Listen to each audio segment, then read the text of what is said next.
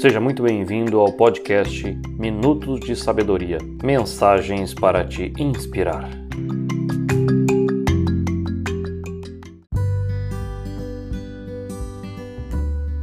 Hoje eu vou contar a história de um homem do campo que tinha um pequeno sítio e queria vender para ir para a cidade grande. Muitos dos seus vizinhos já haviam feito isso. Ele percebia que ali não era o seu lugar, ele vivia triste, amargurado, querendo ir para um lugar diferente. Então esse homem um dia foi até um amigo que sabia como escrever um bom anúncio de venda para que ele pudesse colocar o seu velho sítio à venda num jornal. Chegou para o amigo e disse: Olá, amigo, gostaria que você fizesse um texto falando sobre o meu velho sítio, aquele que você bem conhece, pois eu quero vendê-lo e ir para a cidade grande, pois é lá que a vida está. O amigo concordou e fez o seguinte texto para servir de anúncio: Vende-se uma encantadora propriedade onde os pássaros cantam ao amanhecer no extenso arvoredo verde-oliva, cortada por cristalinas e mareantes águas de um lindo rio que passa ao fundo da propriedade. A casa, banhada pelo sol nascente, oferece a sombra tranquila das tardes, na varanda, onde você pode ouvir o encantador som dos pássaros.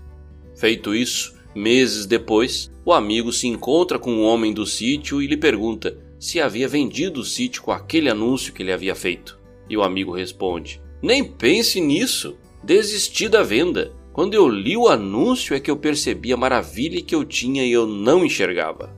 Pois bem, às vezes não reconhecemos as coisas boas que temos e vamos atrás da miragem de falsos tesouros. Valorize o que você tem, valorize seus filhos, valorize sua esposa, seu marido, valorize sua casa, Valorize cada momento com aquele que você ama. Não espere quase perder ou até mesmo perder para depois ver o valor que tudo isso tinha para você. Um grande abraço. Aqui falou Cristiano Brasil. Gostou? Quer saber mais? Entre no meu site www.cristianobrasil.com.br. E até a próxima semana.